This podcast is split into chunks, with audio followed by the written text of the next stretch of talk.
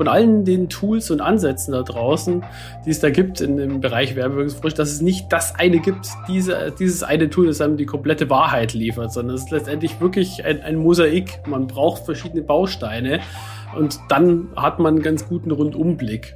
Ähm, alle, die was anderes erzählen, sind eigentlich Blender. Die Facebook Marketing Experten. Dein Kurzpodcast aus erster Hand. Für alle Marketinglösungen auf Facebook, Instagram, WhatsApp und Messenger.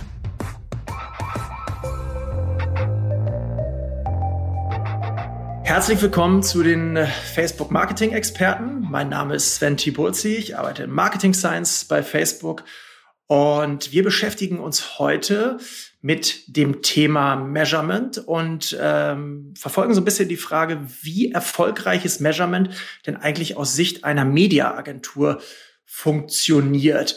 Äh, warum machen wir das? Ähm, ein großer Teil der Kunden, die äh, auf Facebook aktiv sind, werden auch durch Mediaagenturen gesteuert und betreut. Das ist ein großer Teil äh, auch unserer Stakeholder und ähm, für die Werbetreibende auch ein sehr wichtiger Partner. Und für dieses Thema habe ich mir zwei Gäste eingeladen. Und zum einen ist das die Stella. Stella ist Agency Partner bei Facebook. Hallo Stella.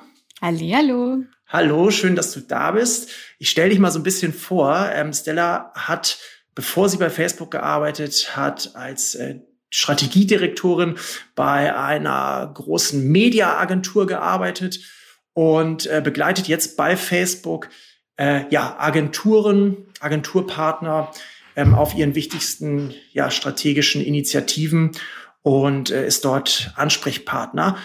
Und zum anderen habe ich den Tobias Schwarz von der Agentur Cross Media äh, mit dabei. Tobias ist, Tobias ist äh, Director Brand Analytics und kümmert sich um das Thema Measurement und Analytics. Und äh, ja, Tobias, schön, dass du da bist. Freut mich sehr. Ja, vielen Dank für die Einladung. Sehr gerne, sehr gerne.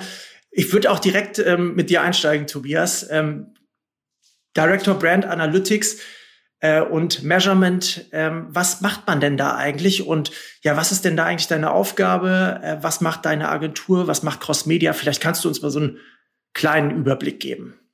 Klar, gerne. Also Cross Media ähm, ist eine Mediaagentur, für die, die vielleicht nicht so hundertprozentig vertraut damit sind, was eine Mediaagentur macht oder was die Rolle ist. Äh, wir sind eigentlich grob dafür da, die Botschaften unserer werbetreibenden Kunden über die richtigen Kanäle zu den richtigen Leuten zu bringen. Wenn es geht, auch noch zum richtigen Zeitpunkt. Sozusagen der Part in der Kommunikationswertschöpfungskette, den die Mediaagenturen übernehmen. Ähm, es gibt uns schon seit 1997, also schon eine ganze Weile auf dem Markt. Äh, gegründet wurde was die erste Digitalagentur in Deutschland. Äh, sind aber gefühlt immer noch so der Challenger auf dem Markt, weil wir ein bisschen anderes Geschäftsmodell vielleicht haben als viele andere haben Kunden aus allen Branchen, verschiedensten Größen, Lidl, Fressnapf, Aktion Mensch, Etihad, Tamaris, Heika oder auch Gustavo Gusto, auch sehr interessante Marke, also wirklich alles, alles dabei, die ganze Bandbreite. Und ähm, ja, ich glaube, wir stehen so für drei Dinge auf dem Markt. Das äh, ist die Unabhängigkeit, Transparenz, Kollaboration. Das sind so die drei Grundwerte, die wir verfolgen. Ich glaube aber durchaus, dass wir vor allem in den letzten Jahren uns auch einen Namen gemacht haben, dadurch, dass wir ja, irgendwie ein Händchen dafür haben, Mediastrategien durch den geschickten Einsatz von Daten irgendwie zu veredeln. Also sei es im programmatischen Bereich oder auch durch Geointelligence-Daten oder eben dem, was wir dann äh, wirkungsbasierte Planung nennen. Und ja, die Grundlage für wirkungsbasierte Planung ist letztendlich die Werbewirkungsforschung. Und das ist der Bereich, den ich bei Crossmedia verantworte. Ja, klingt super spannend. Ähm, seid ihr denn, seid ihr als Crossmedia hauptsächlich auf, ich sag mal, auf Branding-Kunden fokussiert oder auch sehr auf performante Kunden? Ähm, wie sieht das bei euch aus? Und vielleicht kannst du auch so ein bisschen reingehen, ein bisschen erzählen aus deinem, aus deinem Alltag. Ähm, was versuchst du denn sozusagen für deine Kunden oder was versucht ihr für eure Kunden mit Measurement zu erreichen? Genau, also Werbewirkungsforschung, ich meine, der die Grundlage der Werbewirkungsforschung oder das Ziel ist ja, dass wir diesen Zusammenhang erstmal herstellen zwischen dem, was ich in den Markt reinkommuniziere und das, was ich Unternehmen, als Unternehmen dann davon habe in Form von Geschäftserfolg ähm, am Ende des Tages. Das ist natürlich, äh, es liegt nicht auf der Straße, dieser Zusammenhang, sondern den muss man erst herstellen durch den geschickten Einsatz von Forschungsmethoden. Das versuchen wir erstmal sichtbar zu machen. Das ist so grob der, der Job. den wir da verfolgen. Und jetzt nochmal zu der Eingangsfrage, ob wir die, die Markenagentur sind. Ich hatte das Gefühl, vielleicht konnte dieser Eindruck entstehen, da wir durch äh, diverse Beiträge von verschiedensten äh, Stakeholdern auf unserer Seite auch in der Öffentlichkeit uns für das Thema Marke natürlich extrem stark machen ähm, dass vielleicht der Eindruck entsteht, dass wir vielleicht eine Markenagentur sind und da jetzt einen, einen eindeutigen Schwerpunkt darauf legen. Also wir wollen damit nur deutlich machen, dass uns dieses Thema wichtig ist. Wir glauben halt daran, dass langfristiger Geschäftserfolg halt von der Marke maßgeblich abhängt, von dem, was ich in diesem Bereich kommuniziere, weil es halt langfristig trägt.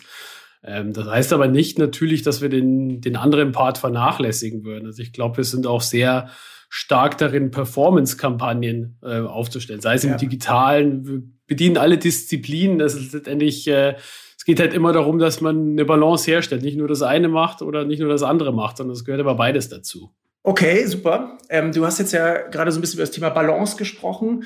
Ähm, wenn du jetzt sagst Performance und Branding, egal ob jetzt Performance oder Branding, ähm, was sind denn eigentlich so die KPIs oder die die, ja, die Stellschrauben, die Werte, die Kunden ermitteln wollen, um ihre Werbung zu evaluieren, auch aus deiner Sicht? Was ist denn da sinnvoll?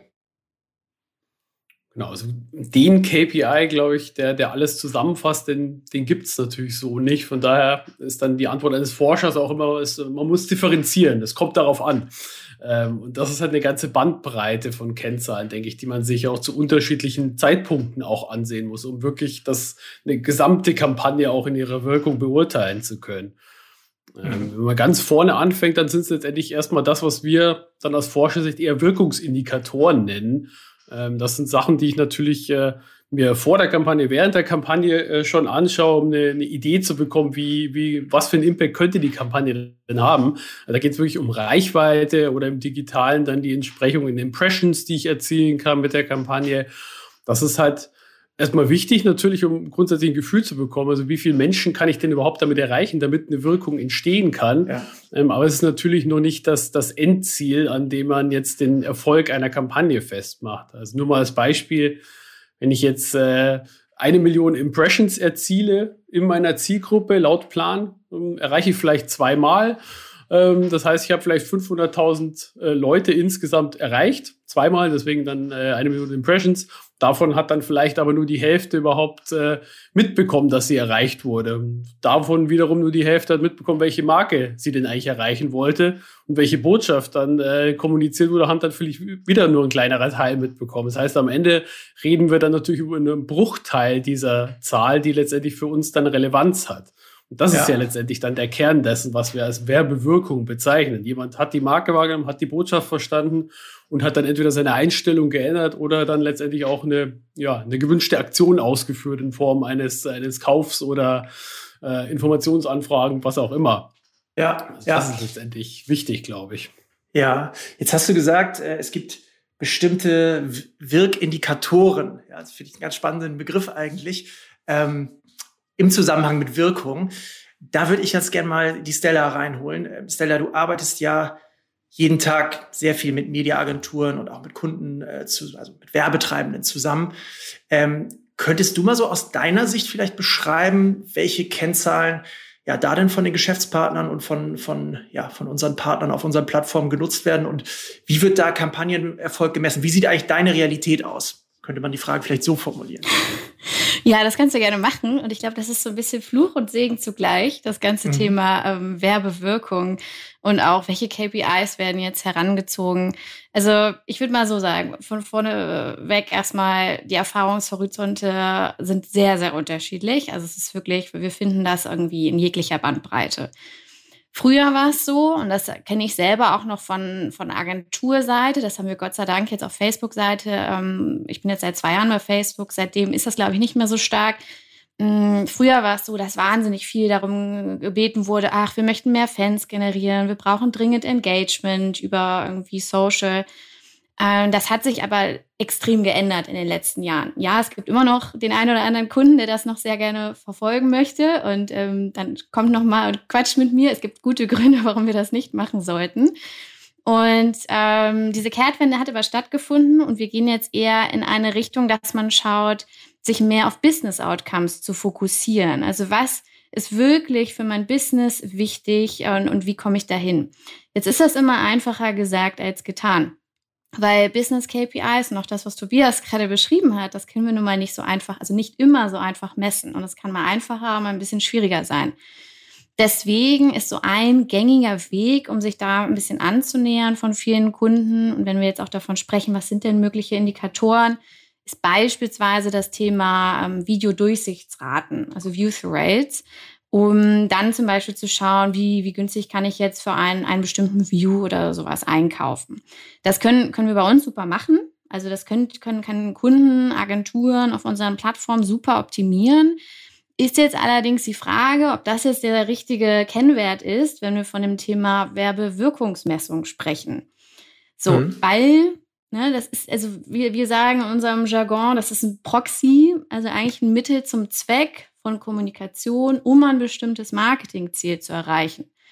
So, da, da ist es natürlich so, wir wollen natürlich schon, dass der Kunde irgendwie möglichst sein Endziel erreicht, versuchen das zu ermöglichen. Es kann aber natürlich trotzdem helfen, kurzfristig immer reinzuschauen, um zu verstehen, wie so eine View-Rate ähm, funktioniert. Dann gibt es aber auch Kunden, die da schon weiter sind und versuchen sich mehr nochmal dem Endresultat anzunähern und da kann es zum Beispiel auch mal so eine Lift-Studie sein, also so eine Brand-Lift-Studie, ähm, die bei uns gemacht wird, um wirklich zu schauen, welchen Effekt hat das denn jetzt zum Beispiel auf meine Marke. Also das ist auch eine Möglichkeit, um sich da anzunähern.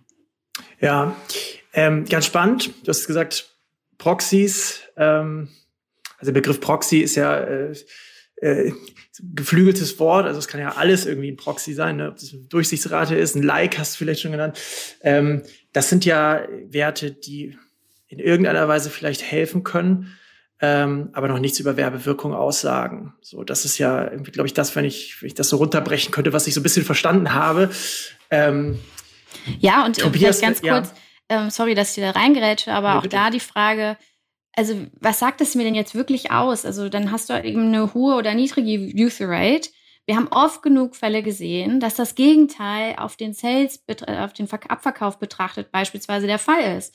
Das kann eine super schlechte Youth Rate haben und trotzdem funktioniert es extrem gut auf den Abverkauf. Deswegen bitte ich immer meine, meine Agenturen, die Kunden, mit denen ich spreche, einfach darauf zu achten, wirklich das Endziel nicht aus den Augen zu verlassen. Ja dann wollen wir auch gar nicht so lange über, äh, über Proxys reden, sondern eher wieder auf das Thema Werbewirkung zurückgehen.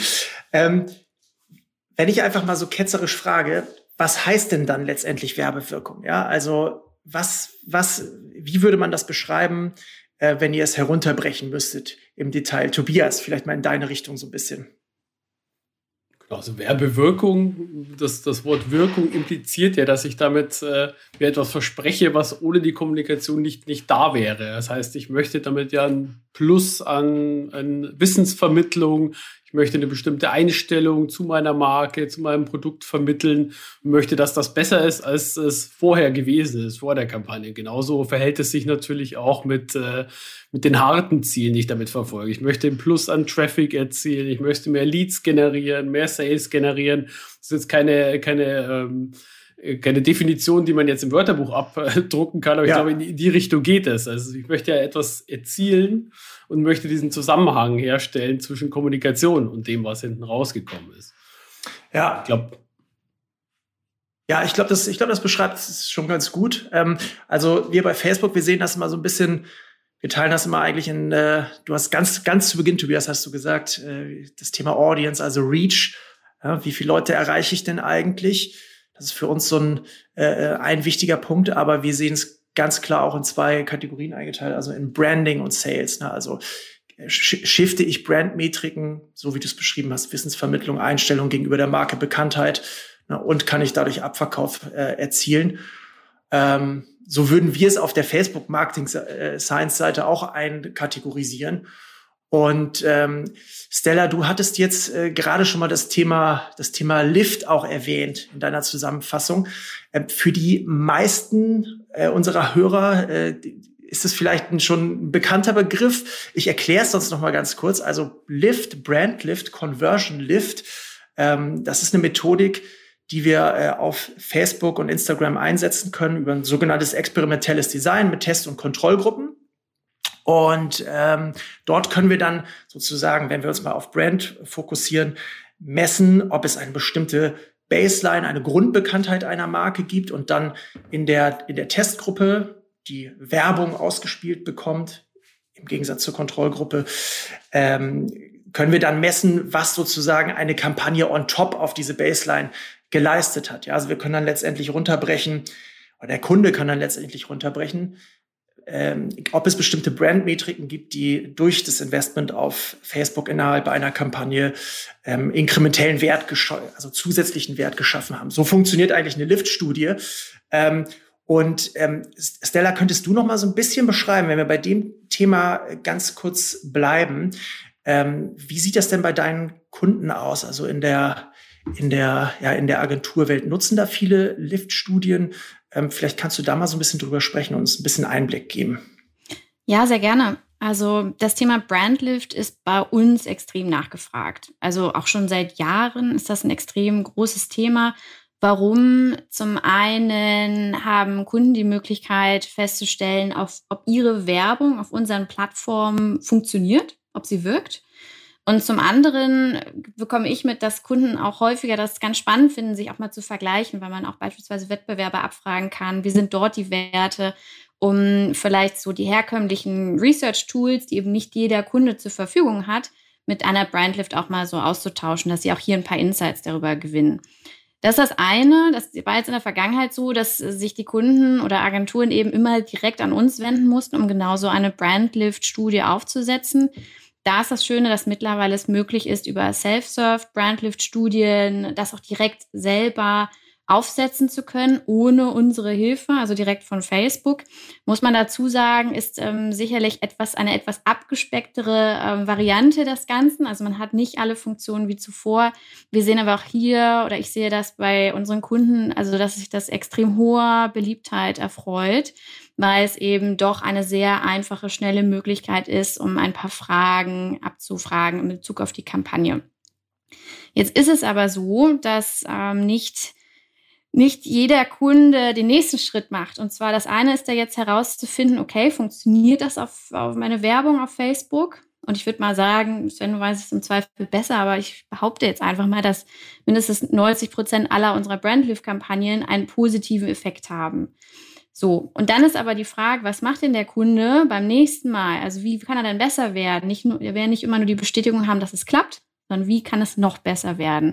Und das ist etwas, wo ich auch ähm, verstärkt mit Kunden dran arbeite, also wirklich auch eine klare Fragestellung zu definieren, die man sich vorknüpft, um zu sagen, das möchte ich jetzt lernen, um dann beim, beim nächsten Mal etwas zu ändern. Also zum Beispiel, welches Creative hat jetzt irgendwie am besten performt auf mein, mein präferiertes KPI? ähm, welches, welches Format irgendwie soll ich wählen, wie kann ich am besten optimieren, was ist möglichst kosteneffizient. Das kann ja in unterschiedlichste Richtungen letztendlich reingehen. Und dafür ist dann sozusagen die nächste Stufe auch eine Multi-Cell-Lift-Studie, die man verwenden kann, um ähm, da tiefer reinzugehen und auch wirklich für die Zukunft mehr Learnings zu generieren. Ja, also, also vielleicht kurz reingegrätscht, mit einer Multicell-Studie habe ich sozusagen mehrere äh, Zellen, mehrere Kampagnenstränge, die ich sozusagen gegeneinander testen kann. Ne? Und dann, so wie du gesagt hast, ähm, ja, verschiedene Hypothesen durchtesten kann. Ne? Welches Creative funktioniert am besten, welche Optimierung und so weiter. Ähm, genau. Kurze Werbung in eigener Sache. Wir sind ja immer an Feedback, Lob, Kritik ähm, und eurer Rückmeldung interessiert. Wenn ihr uns direkt kontaktieren möchtet, dann tut das doch bitte unter folgender E-Mail-Adresse. Das Facebook Update in einem Wort at fb.com. Das Facebook Update at fb.com und schreibt uns eine E-Mail. Ähm, dann können wir auch direkt in Kontakt mit euch treten. Des Weiteren, wenn ihr noch mehr Podcasts hören möchtet zu verschiedensten Themen, äh, auch von anderen Hosts, dann geht doch bitte auf die URL fb.me slash Facebook Marketing, fb.me slash Facebook Marketing. Dort findet ihr, wie gesagt, unsere Podcasts, aber auch diverse Webinare und ihr könnt euch dort zum E-Mail-Newsletter anmelden. Stella, ich wollte dich nicht unterbrechen. Du wolltest noch was sagen. Ach, ich wollte ich wollte eigentlich jetzt nur, nur ergänzen. Also, ich, ja. hattest du jetzt wahrscheinlich auch vor, Sven, aber das ist halt genau eine der, der Kernarbeiten, die, die wir auch mit der Agentur neben zusammen machen, um dann zu schauen, wie können wir das denn jetzt auf ein nächstes Level bringen und beispielsweise das nicht nur auf Kundenebene machen, sondern auch übergreifende Learnings generieren für Agenturen. Und ähm, das ist zum Beispiel etwas, wo Tobias und ich jetzt sehr eng auch ähm, zusammenarbeiten, um, um da irgendwie mehr herauszufinden. Genau, ich will vielleicht noch mal ganz kurz eine Ergänzung zu den, oder noch mal das, die Brücke schlagen, noch mal zu den KPIs zurück. Warum überhaupt Brand Lift? Also warum ist Brand an der Stelle eigentlich so wichtig? Ja, sehr gerne im, im Glaube, dass das zwischen diesen Wirkungsindikatoren, wie ich vorhin gesprochen habe, und den, den Leads und Sales und den ganzen harten KPIs, dass es da halt so, so ein Bindeglied braucht. Und das findet halt meistens äh, im Bereich der Einstellungsveränderung statt. Also etwas, was man nicht technisch messen kann. Also das ist halt, glaube ich, das ja. Spielfeld, auf dem Kommunikation wahrscheinlich sogar am stärksten seine direkte Wirkung entfalten kann. Um das überhaupt irgendwie greifbar zu machen, muss ich es natürlich erstmal messen.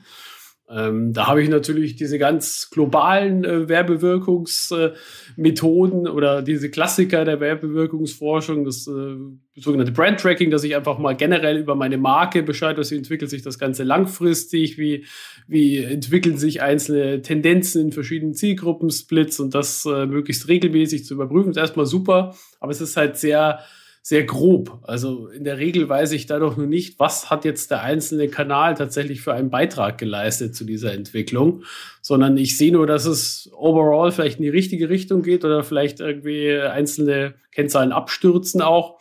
Ähm, aber eine Brand-Lift-Studie ist ja erstmal ein Ansatz, um wirklich den Effekt eines Kanals zu isolieren. Das äh, gibt natürlich auch bezüglich anderen Mediengattungen gibt es ja auch äh, Ansätze, wie man sowas machen kann. Ähm, manchen geht's schlechter, manchen geht's besser. Ähm, aber erstmal deswegen, glaube ich, habt ihr da super Möglichkeiten, dann auch in diesem Facebook-Universum äh, erstmal diese Brand-Wirkung zu isolieren mit eurem experimentellen Design. Also ja. es ist erstmal ein sehr, sehr gutes Mittel, um das zu bewerkstelligen. Wie du sagst, wenn ich auch kurz reingritschen darf, wie du sagst, ähm, ist natürlich fokussiert auf den einzelnen Kanal. Ne? Ähm, du hattest jetzt aber auch schon angesprochen, wie wäre denn deine ideale Welt eigentlich, Tobias? Also was wäre, was wäre denn dein Wunsch sozusagen? Ähm, wie würdest du am liebsten Measurement betreiben? Klar, also ich, ich kann ja immer von, von der guten alten Zeit sprechen, die ist noch gar nicht so lange her, aber äh, letztendlich war es vor nicht allzu langer Zeit ja auch noch möglich, jetzt im digitalen Bereich zum Beispiel vermarkterübergreifende Brandlift-Studien durchzuführen. Das ist natürlich aus Forschersicht erstmal der Idealzustand, dass ich wirklich vergleichen kann, auch aus der Sicht einer Mediaagentur, dass ich sage, welcher Vermarkter bringt mir genau äh, welchen Beitrag eigentlich zu dem Ziel, dass ich dann gesamthaft verfolge mit der Kampagne. Ähm, das ist erstmal natürlich super für sich. Jetzt äh, habt ihr und auch andere Marktteilnehmer natürlich ähm, äh, gesagt, nee, wir wollen das Thema ein bisschen, bisschen stärker in, in unsere Welt holen, ein bisschen, äh, vielleicht auch ein bisschen äh, mehr in die richtige Richtung lenken und das ein bisschen mehr kontrollieren, was da eigentlich erforscht wird ähm, dass es uns dann natürlich nicht mehr wirklich möglich macht, das jetzt weiterhin durchzuführen. Ähm, ich glaube trotzdem, dass es nicht nur, dass es nicht so ideal war, wie ich das jetzt vielleicht skizziert habe, sondern dass es dann natürlich auch schon diverse Einschränkungen gab. Und äh, ich glaube, dass sich seitdem auch eine Menge verändert hat. Also ich glaube, die Mediabudgets, ähm, die, die zu Facebook, äh, Instagram und eurem äh, Konkurrenten äh, gewandert sind, die werden natürlich im, immer höher. Von daher ist es ein substanzieller Betrag, der da auch ausgegeben wird. Und sozusagen auch die Signifikanz dieser Aussage steigt damit ja auch. Ähm, zudem ist es ja auch so, dass die Targeting-Optionen sehr speziell sind auch und wenig vergleichbar sind. Wenn ich jetzt äh, äh, eine Studie oder wenn ich eine Kampagne bei euch durchführe und ich mache äh, eine bei Spiegel Online, habe ich natürlich ganz andere Targeting-Optionen. Jetzt in der vermarkterübergreifenden Studie. Jetzt diese eine Definition zu finden der Zielgruppe, die dann geeignet dazu ist, das alles zu vergleichen, die gibt es ja so eigentlich nicht. Also man muss sich da schon wieder sehr, sehr behelfen, um dann eine, eine allgemeine Definition zu finden. Und insofern hinkt natürlich dieser Vergleich dann auch irgendwo. Ähm, deswegen glaube ich schon, dass es, dass, dass wir daraus äh, erstens aus der aus einer einfachen Brandlift-Studie sehr viel rausholen können, jetzt nur in diesem Universum, aber eben auch aus der Vielzahl der Studien, die ja durchgeführt werden ähm, glaube ich, äh, eröffnet sich halt eine Chance auch für uns als Agentur, diese Erkenntnisse dann auch Kundenkampagnen übergreifend zu nutzen und da ganz konkret eben Hypothesen nachzugehen, äh, sei es im Bereich Frequenz oder Creatives oder Formaten, die man dann halt auch wieder nutzen kann und da einfach einen ganzen Wissenspool aufzubauen. Ja, ähm, wir sehen das so ein bisschen eigentlich auch gerade für Media, für Mediaagenturen als, äh, als eine sehr gute Möglichkeit, ich sag mal, Thought Leadership oder ähm, ja, Intelligenz aufzubauen, da ihr nun ja auch einfach mal ein großes Portfolio an, an Kunden habt ähm, und sowas ja auch aggregiert angehen könnt. Ähm, ich würde ganz gerne einmal die, die Brücke ins Heute schlagen und ähm, auch mal so ein ganz kleines bisschen, ja, ich sag mal, auf die letzten zwölf Monate zurückgucken. Wir haben ja eine ganz besondere Situation. Wir sind mitten in der Pandemie.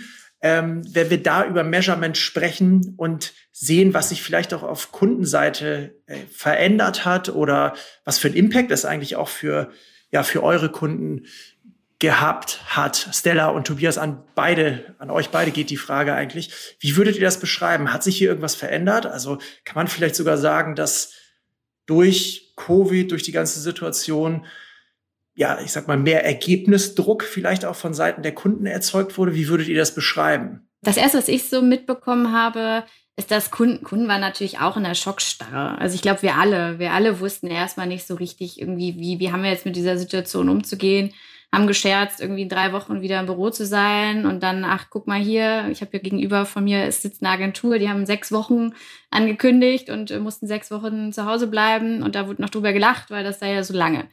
So, was, was viele Kunden dann gemacht haben, also was ich mm, ja beobachten durfte, war einfach, dass sie vor allem Budget erstmal rausgezogen haben. Also so eine Art Unmacht eigentlich die sie da äh, geführt hat. Und sie wussten aber nicht so richtig, in welche Richtung es jetzt ähm, zu denken geht und wie man mit dieser Situation umgehen sollte. Wir haben dann aber relativ schnell, und ich fand, das war auch sehr stark durch Agenturen wie Crossmedia getrieben, vermitteln können, dass ehrlich gesagt dieser Budgetstopp genau das Falsche ist, was sie in dieser Situation äh, machen konnten. Also es gibt zahlreiche Studien aus der Vergangenheit, die zeigen, also wie sowas wie Lespinet zum Beispiel, der auch ähm, gezeigt hat, dass ein langfristiger Markenaufbau in Krisenzeiten nicht plötzlich gestoppt werden sollte. Im Gegenteil, gerade in diesen Momenten können Kunden aus, ich sag mal, der schwindenden Präsenz der Wettbewerber äußerst stark profitieren. So, und jetzt, Sven, jetzt sagst du Ergebnisdruck. Ja, und ich glaube, das war natürlich eine Komponente, die da stark mit reingespielt hat.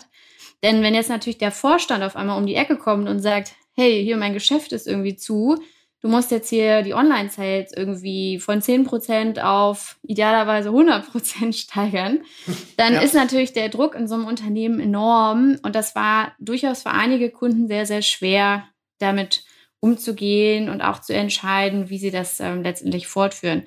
Wenn ich jetzt so gesamthaft schaue, was hat sich verändert? Also ich sag mal so, das Thema E-Commerce ist sicherlich deutlich, deutlich stärker geworden viel, viel wichtiger auch für Kunden, die das immer ein bisschen weiter nach vorne geschoben haben. Das wäre meine Ansicht. Aber ansonsten gar nicht mal so viel. Aber wir haben ja noch ein paar Monate vor uns. ja, ja, das hoffe ich nicht. Aber das werden wir noch sehen. Tobias, wie ist das bei euch? Wie würdest du das beschreiben? Ja, eigentlich ähnlich wie Stella. Also ich glaube, das hatten wir schon auch so beobachtet, dass natürlich der, der Schock erstmal groß war. Von daher haben äh, viele auch erstmal so reagiert, dass sie natürlich vor allem äh, abverkaufsorientierte Kampagnen erstmal gestoppt haben, wenn die Geschäftsgrundlage einfach nicht mehr da war, da die Geschäfte zu hatten. Das ist erstmal nur normal und jeder musste sich erstmal ein bisschen umorientieren, für sich selber, glaube ich, ordnen, was macht jetzt gerade noch Sinn, was macht keinen Sinn mehr. Ähm, aber ich hatte auch den Eindruck, dass es sich relativ schnell wieder erholt hatte und man sich dann irgendwie wieder vielleicht auch neuen Zielen gewidmet hatte, aber durchaus eben den Sinn von Kommunikation auch in Krisenzeiten erkannt hat.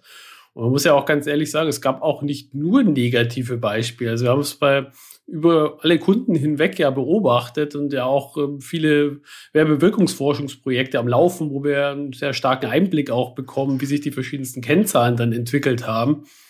Und da gab es die unterschiedlichsten Entwicklungen. Natürlich gab es kurzzeitig mal Einbrüche bei Traffic, auch bei Sales, auch vielleicht bei den Markenwerten. Ähm, nicht, dass eine Marke auf einmal weniger bekannt war, aber man sieht sowas immer ganz, ganz schön in den Kurven, dass ein gewisser Aufmerksamkeitsshift dann stattfindet kurzfristig. Und man sieht, dass die Markenwerte absacken, ohne dass das jetzt langfristiger Schaden für die Marke bedeutet. Ähm, aber es gab auch ähm, zum Beispiel ein Kunde, äh, einer unserer Kunden aus dem Bereich ähm, Spendenorganisation, der hat solch ein Rekordjahr hingelegt insgesamt. Für den war dieses ganze Klima sehr zuträglich einfach das, das, dieses Klima der Solidarität und dass man sich ein bisschen, vielleicht ein bisschen anderen Werten auch widmet. Ähm, Oder auch äh, diese Entwicklung, dass ich auch feststellen konnte, dass es Kunden durchaus gab, die die Chance ergriffen haben, sich jetzt mehr um ihre Marke gekümmert haben. Also gesagt haben, na gut, das haben die Geschäfte halt zu. Also ein äh, Kunde von uns, der Sportartikelhändler ist, der musste halt erst mal warten, bis er wieder richtig loslegen durfte. Er hat aber die Zeit halt genutzt, die Strategie ein bisschen stärker auf die Marke auszurichten. Und das ist ja etwas, was dann auch lange trägt. Das ist ja auch, was Stella auch gerade schon erwähnt hat. Also die, die altbekannten Studien, das können wir aus unserer Arbeit ja auch bestätigen, dass man das, was man heute in Marke macht, ähm, in der Regel dann auch morgen oder übermorgen in, in Geschäftskennzahlen sieht, also den Erfolg dessen. Also das, das Grunde, ist letztendlich, ja. ja. Ja, im Grunde, Entschuldigung, ich wollte dich nicht unterbrechen, aber im Grunde geht es dann sozusagen in den Bereich, kann ich meine Marke langfristiger aufbauen? Und du würdest sagen, die Pandemie haben tatsächlich auch Kunden genutzt, um, um weiter in Marke zu investieren, um auch ein langfristiges Volk, Erfolg, eine langfristige Erfolgsstory sozusagen zu kreieren für ihre Marke. Genau, wurden sozusagen gezwungen, den, den äh, längerfristigen Erfolg ein bisschen besser vorzubereiten, als sie das vielleicht sonst getan hätten. Und äh, aber natürlich will jeder immer wissen, idealerweise, was, was ist das, wie viel wert ist das denn, was ich heute mache, dass sich vielleicht erst morgen oder übermorgen auszahlt. Das ist natürlich immer eine schwierige Argumentationskette, auch für die Marketingverantwortlichen.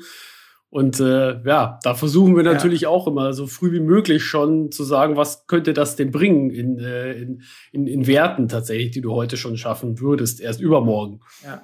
Das heißt so für dich, wenn ich da mal kurz einhaken kann, für, für dich oder für euch ist auch das Thema, ich nenne es jetzt mal Long-Term Brand Building, Long-Term Brand Equity, etwas, mit dem ihr euch auch auf Measurement-Seite beschäftigt. Ne? Also ist eine Fragestellung, die von Kundenseite äh, auch auf, an euch herangetragen wird. Wie würdest du das beschreiben? So wie, wie, wie geht ihr damit um? Ja, ich denke, ich denke schon beidseitig. Also zum einen gibt es Kunden, die diese Fragen auch heute schon stellen. Ähm, zum anderen ist es aber auch etwas, wo man vielleicht auch erstmal ein bisschen aufklären muss, ein bisschen äh, dieses Thema eigentlich erst platzieren muss, dass wir daran wirklich glauben, dass das, dass das wichtig ist.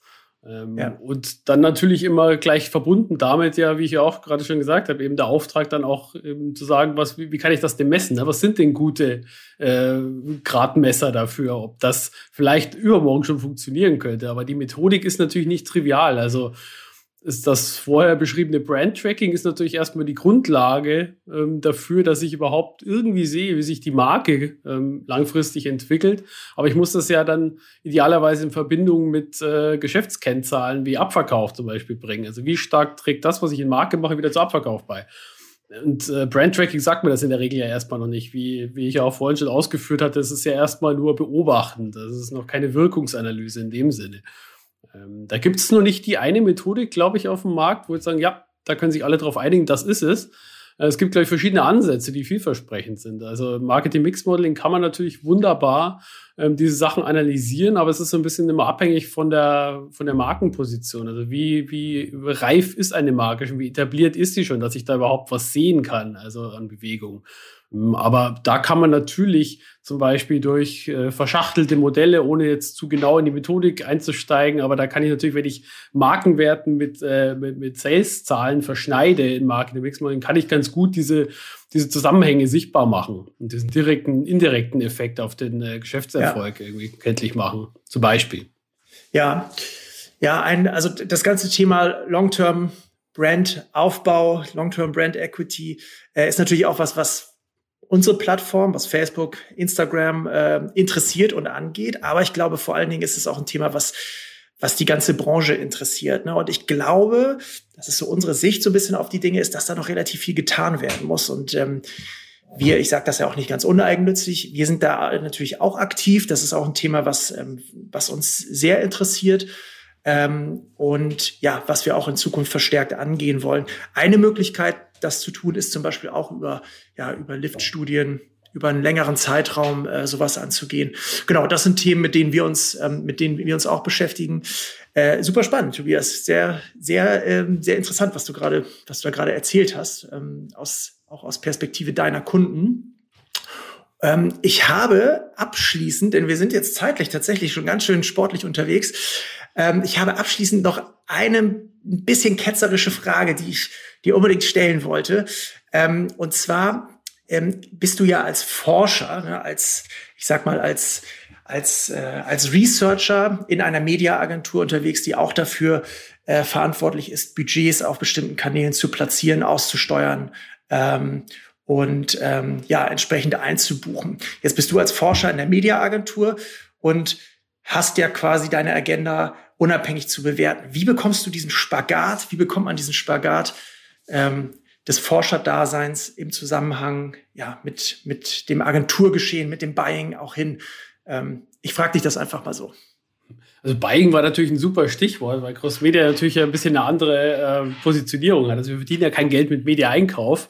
Von daher weiß ich nicht, äh, wie, wie stark der Druck für andere Forscher ist, aber ich kann für mich nur sagen, ich habe das, ich war natürlich auch vorher bei meiner Netzwerkagentur, von daher habe ich das ja auch von der anderen Seite mal kennengelernt. Also ich habe auch dort ehrlicherweise das nie als solchen Spagat empfunden. Das ist eher etwas, was ich immer das Gefühl, dass von außen vielleicht ein bisschen hineininterpretiert wird. Aber ich glaube, ja. meine Forscherkollegen in den anderen Agenturen können das ähnlich bestätigen, dass man eigentlich dass, dass man wirklich glaubhaft auch ein objektiver Forscher ist und erstmal die Dinge versucht äh, zu untersuchen und Wirkungszusammenhänge darzustellen, wie sie sind. Also man kann auch äh, mit noch so ausgefeilter Methodik äh, keine Wirkung hineininterpretieren, da wo keine ist. Ähm, von daher habe ich mich immer tatsächlich als, als kritische Instanz jetzt äh, empfunden und nicht jetzt als, als ja. Erfüllungsgehilfe der Mediaplanung oder des Mediaeinkaufs. Also wir wollen ja wirklich was rausfinden. Wir wollen, dass, dass unsere Erkenntnisse dazu führen, dass wir irgendwie Kampagnen besser machen. Insofern äh, war das für mich noch nie ein Spagat. Aber ich kenne natürlich diese Argumente. Das ist natürlich ist klar, dass man das von außen sich denken, so irgendwie logisch, dass die das erforschen, was man rausfinden will oder was uns gut dastehen lässt. Ähm, aber so ist es in, in, der Regel nicht, sondern ich würde eher die Vorteile dann äh, mal rausstellen wollen, weil man ja wirklich am Schaltpult sitzt. Also man hat ja die Möglichkeit, eben diese Erkenntnisse direkt auch umzusetzen. Und das ist gar nicht so einfach, wenn man das über äh, eine Kette von drei, vier Mittlern macht, sondern da bleibt oft viel auf der Strecke.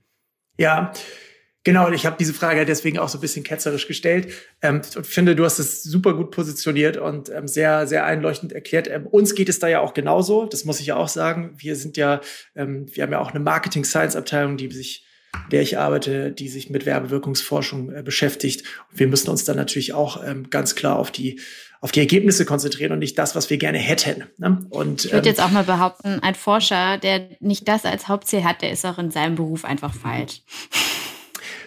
Stella, das hast du sehr schön in unsere Richtung gedrückt. Freut mich sehr. Vielen Dank. ähm, genau, super. Das war ein sehr, sehr spannendes, sehr, sehr spannender, ja, sehr, sehr spannende Diskussion mit euch beiden. Vielen Dank dafür. Ähm, Tobias, als, ich sag mal, als Rausschmeißer, als letzte Frage, ähm, wenn du unseren Hörern ähm, und Hörerinnen äh, aus deiner Forschersicht, aus deiner Researcher-Sicht was mitgeben wollen würdest, ähm, vielleicht auch an die Kunden da draußen ähm, adressiert.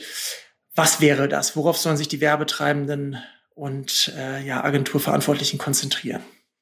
Ja, nur in aller Kürze. Also ich glaube, man könnte natürlich immer sehr viel mitgeben, was mir wichtig ist, aber ich glaube, so zwei Dinge sind mir besonders wichtig in der Richtung, dass man ähm, glaube ich, akzeptieren muss. Erstens, dass es äh, von allen den Tools und Ansätzen da draußen, die es da gibt in, im Bereich Werbewirkungsforschung, dass es nicht das eine gibt, diese, dieses eine Tool, das einem die komplette Wahrheit liefert, sondern es ist letztendlich wirklich ein, ein Mosaik. Man braucht verschiedene Bausteine und dann hat man einen ganz guten Rundumblick.